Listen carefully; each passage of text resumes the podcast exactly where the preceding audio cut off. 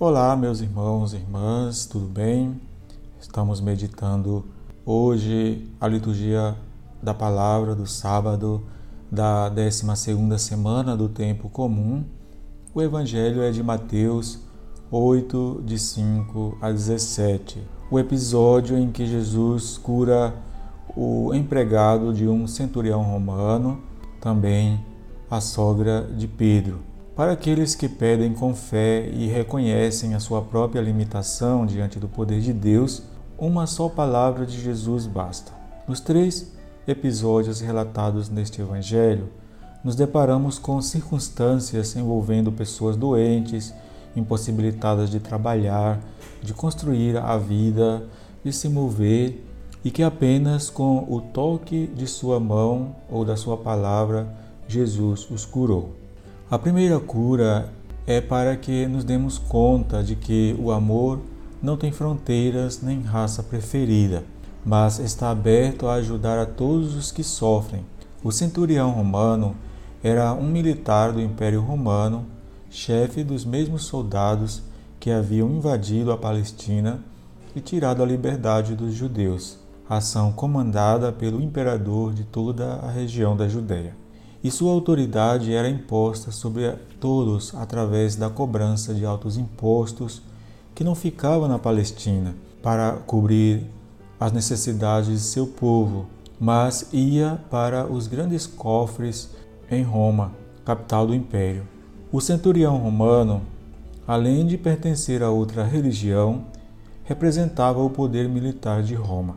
Dois motivos para ser mal visto por todos naquela situação. Mas pela sua fé, entra na nova comunidade dos seguidores de Jesus e se torna uma figura exemplar. Seu gesto e suas palavras denunciam os que insistiam em desacreditar e desprezar Jesus.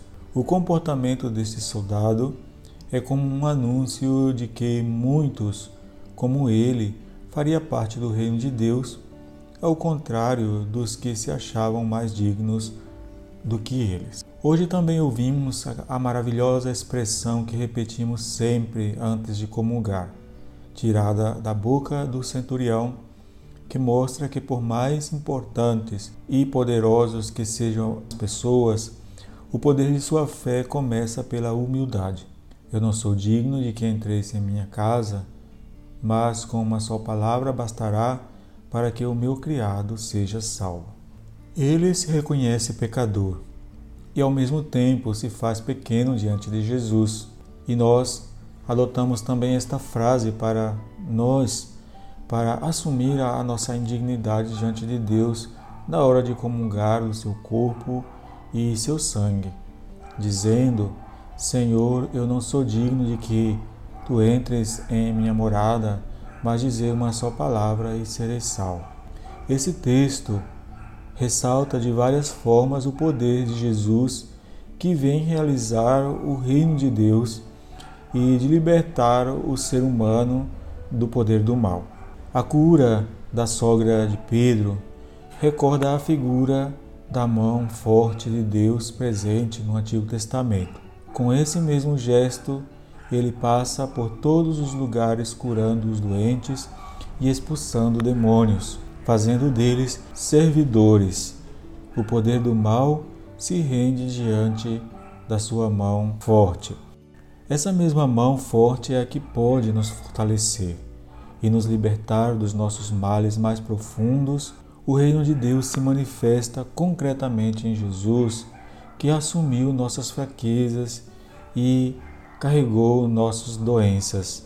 Para meditar esse evangelho de hoje, façamos alguns questionamentos. De que maneira experimentamos a salvação de Deus em nossos dias? Como é nossa fé? E o centurião, que exemplo nos deixa?